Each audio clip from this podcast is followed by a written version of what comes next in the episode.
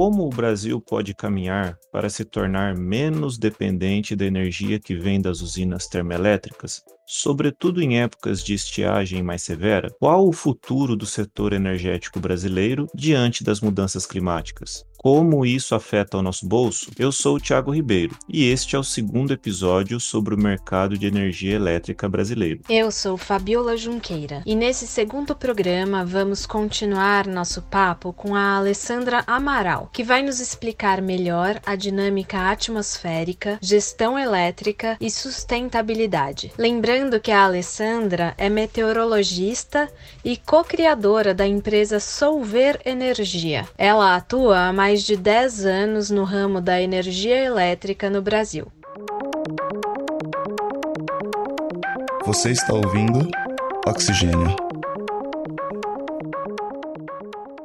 Como dissemos no primeiro episódio, os leilões de energia têm sido a principal forma de expansão da oferta de energia elétrica no Brasil. Esse modelo dos leilões de geração e transmissão foram implementados em 2004, junto com o novo modelo do setor elétrico, visando a sua modernização. Além da garantia de viabilidade dos projetos, a competitividade e a inovação, dentre esses objetivos, também se propõem a inserção de novas tecnologias tendo como base a neutralidade tecnológica. Isso significa que o Estado não deve impor preferências a favor ou contra tipos específicos de tecnologia. A Alessandra destacou que Durante o período de 2012 a 2016, mais de 60% do investimento em energia no Brasil foi destinado para a instalação de parques eólicos. Porém, esse crescimento não foi acompanhado da expansão das linhas de transmissão. Ou seja, o que, que adianta você ter toda a energia sendo gerada no Nordeste sendo que lá não se consome toda essa energia. Você vai precisar obrigatoriamente transferir para cá. Então, se você constrói parque eólico e você não constrói linha de transmissão, esquece. E basicamente, durante anos, só a eólica foi é, vencedora né, desses leilões como um todo e ocasionou um desbalanço na nossa matriz energética. Né? Vale lembrar que os leilões de transmissão de energia elétrica seguem praticamente o mesmo processo dos leilões de geração. No entanto, a empresa Pesquisa Energética deve realizar um estudo prévio, contendo um planejamento de médio e longo prazo, que deverá ser outorgado pelo Ministério de Minas e Energia antes de ser submetido à consulta pública. Outra diferença é que, após a consulta pública, o edital deve ser avaliado pelo Tribunal de Contas da União, o TCU, antes de ter sua versão definitiva publicada. É o TCU quem avalia o valor a ser oferecido nos leilões de transmissão de energia para que este seja competitivo no mercado. Esse mecanismo de regulação leva em conta os principais determinantes na precificação dos leilões leilões, como por exemplo o risco de investimento no país, buscando garantir a segurança energética e uma tarifa acessível ao consumidor. O resultado dessa equação nos revelou, no final de 2021, o nível de incerteza dos investidores no mercado brasileiro e o risco à segurança energética que estamos passando. Os leilões de transmissão tiveram uma desvalorização de mais de 200 milhões de reais sobre os 902 quilômetros de redes de transmissão já instaladas, além de três subestações de energia.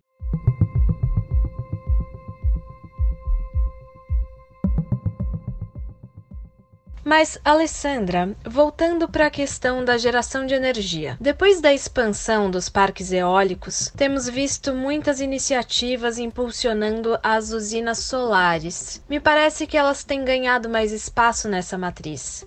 É isso mesmo? Agora a gente está vivendo um movimento da solar, mas também tem aí seus desafios como fonte. A diferença da solar para eólica é que sol você tem em todo lugar, né? Então você consegue colocar a solar ali é, também muito próxima dos centros de consumo, que também é muito bom. Você evita um custo ali de perdas, né? Porque você não tem tanta energia percorrendo tanta distância. Ou seja, ela pode ser produzida mais próxima do local onde vai ser consumida, evitando não só a perda de energia durante a transmissão, mas também reduzindo o custo desse quilowatt-hora. Poderíamos dizer então que esse talvez seja o futuro da geração de energia elétrica no Brasil? Não adianta a gente, como um país, focar numa fonte só. Porque, por exemplo, é, vento a gente não controla, bem como chuva, bem como sol. Não, não está sob nosso controle, está sob o controle da natureza. Então, toda vez que falta no mesmo local um recurso, todo mundo fica sem energia. Então, a gente, quando vai planejar uma matriz energética, a gente não pode focar numa fonte só. A gente tem que diversificar. E. Pensando nessas possibilidades da energia eólica e mais recentemente a solar, teria como o Brasil ter diversificado e ampliado essa matriz de renováveis, ao invés de precisar ligar usinas termoelétricas, que acabam onerando o consumidor, contribuindo para o aquecimento global, indo na contramão do compromisso assumido pela maior parte dos países nas últimas conferências do clima? Eu acho que tem li alguns limites. Eu acho que é, a solar ela é uma tecnologia que ficou mais barata agora e mesmo assim ela é mais cara que as demais e com, com o subsídio ela fica competitiva. Então, é, nos últimos anos não era possível ter na realidade econômica né, do nosso país ter explodido isso, né, de, de, na matriz, assim. No Brasil, no geral, é muito difícil as coisas acontecerem na escala que acontece na China e etc. Mas nesse caso, o que dificulta ou impede esses investimentos? Podemos dizer que falta incentivo por parte do governo? Por que, que as matrizes energéticas mais sustentáveis não alavancam como deveriam? Ou como poderiam?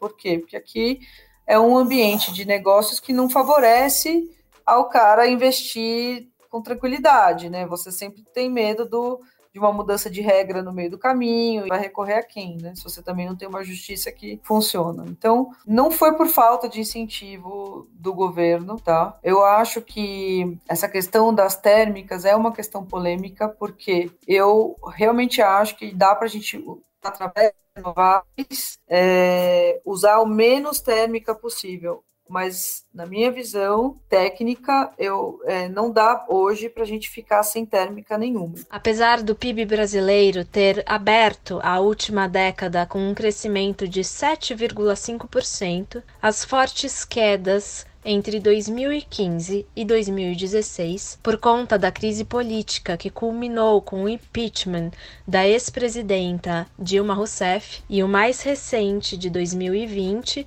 por conta da crise sanitária e humanitária da Covid-19, tiraram nosso país da sétima colocação como maior economia em 2010 para a décima terceira em 2021. É desse tipo de cenário que a Alessandra cita que desanima os investidores. Essas incertezas se refletem, por exemplo, no atual processo de desindustrialização. Entre 2015 e 2020, foram fechadas por dia uma média de 17 fábricas. A saída de gigantes multinacionais como a norte-americana Ford, a alemã Mercedes-Benz e o fechamento da japonesa Sony em Manaus ganharam os noticiários do ano passado. Existe uma estreita relação entre o consumo de energia elétrica com a evolução do PIB. E quanto maior for o segmento industrial, essa relação tende a ser mais forte tanto na economia quanto no consumo de eletricidade. A queda de 4% do PIB brasileiro em 2020, com a redução de 1,5% no consumo de energia elétrica, pode ter adiado a nossa atual crise energética. Em 2019, pesquisas já sinalizavam uma possível crise hídrica como consequência da redução no volume de chuvas e problemas de operação em algumas usinas térmicas e na usina hidrelétrica de Belo Monte.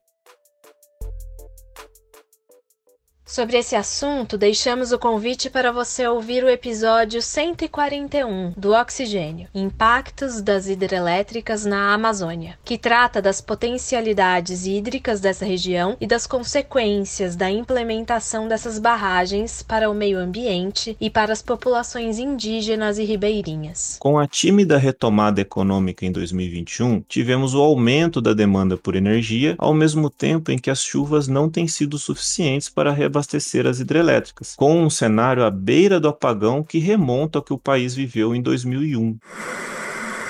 O Brasil vai sofrer um racionamento de energia da ordem de 20% a partir de 1 de junho.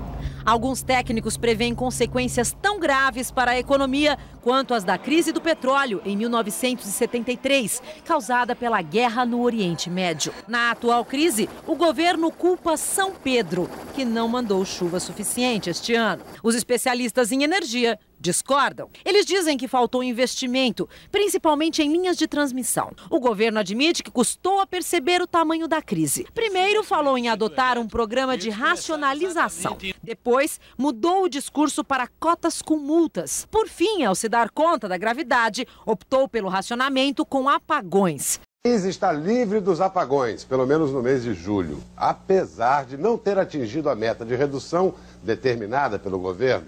As informações foram dadas hoje pelo presidente Fernando Henrique, que antecipou os índices de economia de energia no primeiro mês de racionamento. Com esses números, o mês de julho não vai haver apagão. E se continuar assim, vamos superar essa crise sem nenhum apagão.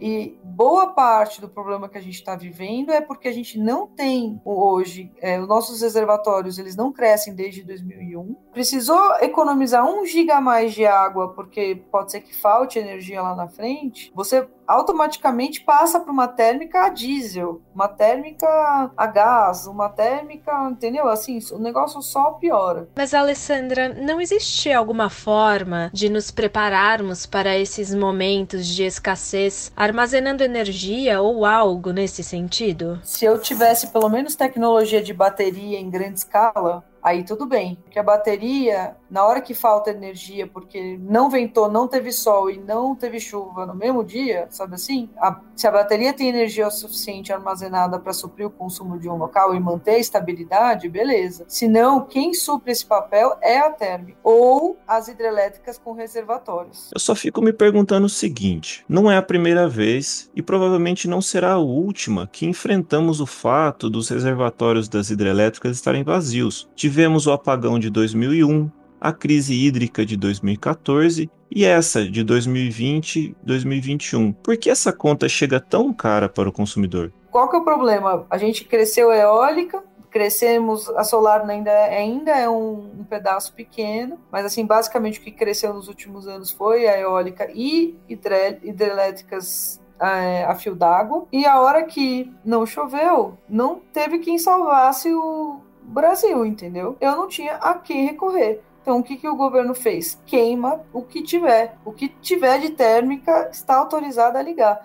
E aí eu estou falando térmica que custa 20, 30 vezes mais do que energia, por exemplo, de uma hidrelétrica. É um absurdo isso. Mas esse custo é repassado apenas para nós, consumidores e baixa tensão, ou também caem sobre os consumidores do mercado livre de energia? Quem está no mercado livre de energia está pagando um encargo absurdo para suprir a energia dessas térmicas, que são estão sendo acionadas a qualquer custo, porque o pior custo é o custo de não ter ter energia. Então, queima o que tiver, sabe assim? Não sei se deu para transmitir a mensagem, mas a mensagem é: sim, temos que potencializar muito as, as renováveis, mas a gente não, não vai poder já deixar de ter uma, uma matriz diversificada. A Alessandra também comentou que essa situação, onde as térmicas foram massivamente ligadas para atender a demanda por energia elétrica, já foram vivenciadas antes, porém sem muita atenção dos noticiários. No entanto, a situação atual é muito grave, pois, mesmo mesmo com o início do período de chuvas, até o mês de novembro, nenhuma térmica havia sido desligada. Como a, crise se deu de uma forma tão extensa, tão noticiada, e a gente também está no ano pré-eleição, é, o governo não quer correr nenhum risco de ficar sem energia, você entendeu? Então ele está queimando tudo a qualquer custo. E sabe lá quem é o dono de cada usina também, que é outra discussão. Enfim, estamos aí pagando essa conta, tá? Todos nós, todos, sem exceção.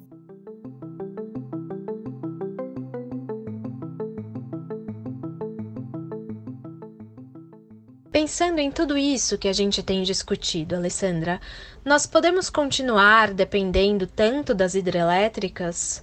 Ou, em outras palavras, a gente pode esperar que esse período mais seco passe e volte a chover? Olha, eu, né, como meteorologista, acredito muito na mudança climática, é, principalmente é, não só pela questão da emissão do gás carbônico, mas para mim o que para mim é mais, o que é mais claro, o que eu acho que qualquer um pode sentir isso é da mudança de solo. E é, essa é uma discussão que é importante porque a gente vem é, ano após ano, não só desmatando a Amazônia, né, óbvio, é, mas o pior também é a própria região sudeste e centro-oeste, é, virou só fazenda, né? E você muda a capacidade de armazenamento de água no solo, você muda o balanço de radiação, você muda tudo. Então, o que a gente vem observando aí no setor, e eu que estou há muitos anos sinto isso na pele, é que ano após ano tem chovido menos, né? Então, a gente, por mais que a gente,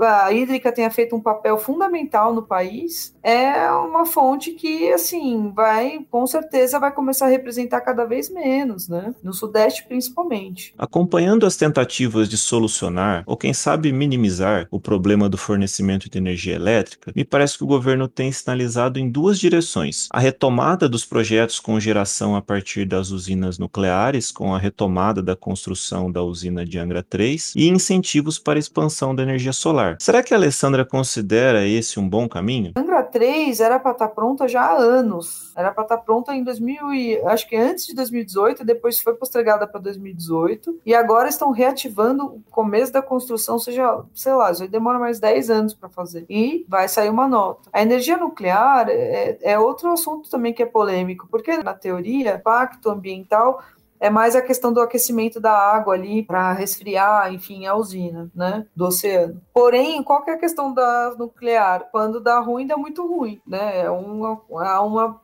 é um risco que ninguém quer nunca correr. Hoje você fala, ah, tudo bem, nuclear é uma energia constante, uma energia estável, né? Enfim, não estou emitindo gás carbônico, mas aí né, você para para pensar na possibilidade, no, naquele um por um milhão que pode acontecer, se acontecer, é uma perda inestimável. Pois é. Mas, deixando de lado o projeto nuclear brasileiro, qual seria uma alternativa melhor, dentro do nosso contexto atual, para dar conta dessa demanda por eletricidade? Vamos ver qual é a visão da nossa entrevistada sobre isso. Sei, eu acho que a gente, como um país que tem tanta possibilidade, eu, eu não deixaria de olhar para térmicas ou possibilidades de térmicas, principalmente de biomassa, que talvez seja de projeto de cogeração, ou seja, o cara já está usando, já está com aquele bagagem pedaço ali, já está é, é, o resto do que já foi usado para um aproveitamento energético, poxa, super a favor. Acho que a gente poderia pensar nessa linha. Bom, a essa altura, muitos de nós já devemos estar nos perguntando qual o futuro da geração de energia elétrica no Brasil, Alessandra? Eu vejo muito no Brasil nos próximos anos a solar, né? É, fotovoltaica. Essa questão da termosolar ainda é embrionária, né? A gente, no mundo, a gente tem poucas usinas. É, uma das maiores é aquela que tem perto de Las Vegas, nos Estados Unidos. Mesmo ela, você vê que o, a eficiência dela é baixa, tem muitas questões ali que ainda tá, estão em estudo. Parece que até ela ficou desativada aí mais de um ano, porque teve um vazamento do, dos sais, né, que aquecem com a luz do sol. E é isso, acho que acho que a receita do bolo continua sendo a diversificação, né? Eólica, solar, torcer aí para as baterias também ganharem escala e senão vai ter que vai, vamos precisar das térmicas sim um pouquinho, mas vamos. Então a receita seria essa: continuar diversificando as fontes alternativas, como as eólicas e as solares? Você incluiria algum outro ingrediente a essa receita? Eu acho que a receita é a gente, todo mundo, ter uma consciência de eficiência energética, usar o menos possível. Acho que esse é o segredo. E ter, sim, ter seriedade na discussão, porque não adianta falar, não, só solar presta ou só eólica presta. Não é assim. É, a gente precisa, eu, você, todo mundo precisa e consome energia o tempo todo. Então, desde o fone aqui de ouvido que a gente está usando, a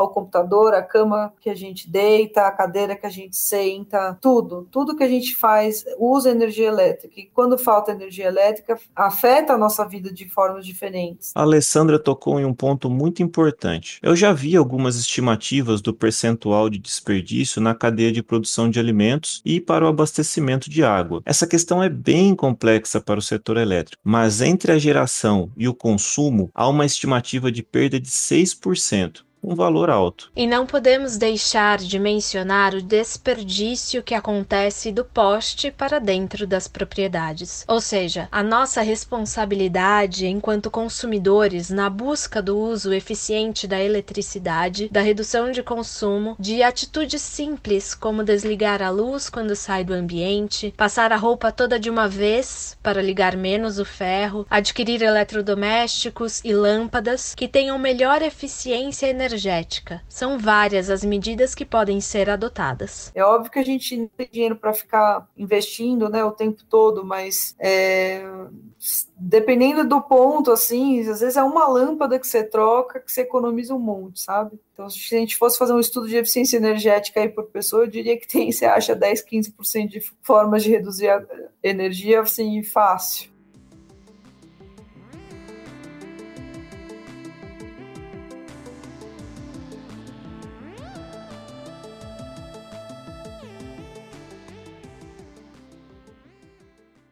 Esse episódio foi escrito e apresentado por mim, Thiago Ribeiro, e por Fabiola Junqueira. A revisão do roteiro foi feita pela coordenadora do Oxigênio, a Simone Paloni, do Labjor da Unicamp. Os trabalhos técnicos são de Richard Paião, bolsista do Serviço e Apoio ao Estudante, e de Otávio Augusto Fonseca, da Rádio Unicamp. E a ilustração da capa é de Matheus Vareja. As reportagens são do programa Roda Viva e do Fantástico. Você pode deixar sua opinião sobre este programa comentando na plataforma de streaming que utiliza. Obrigado por ouvir e até o próximo episódio. Você também pode nos acompanhar nas redes sociais.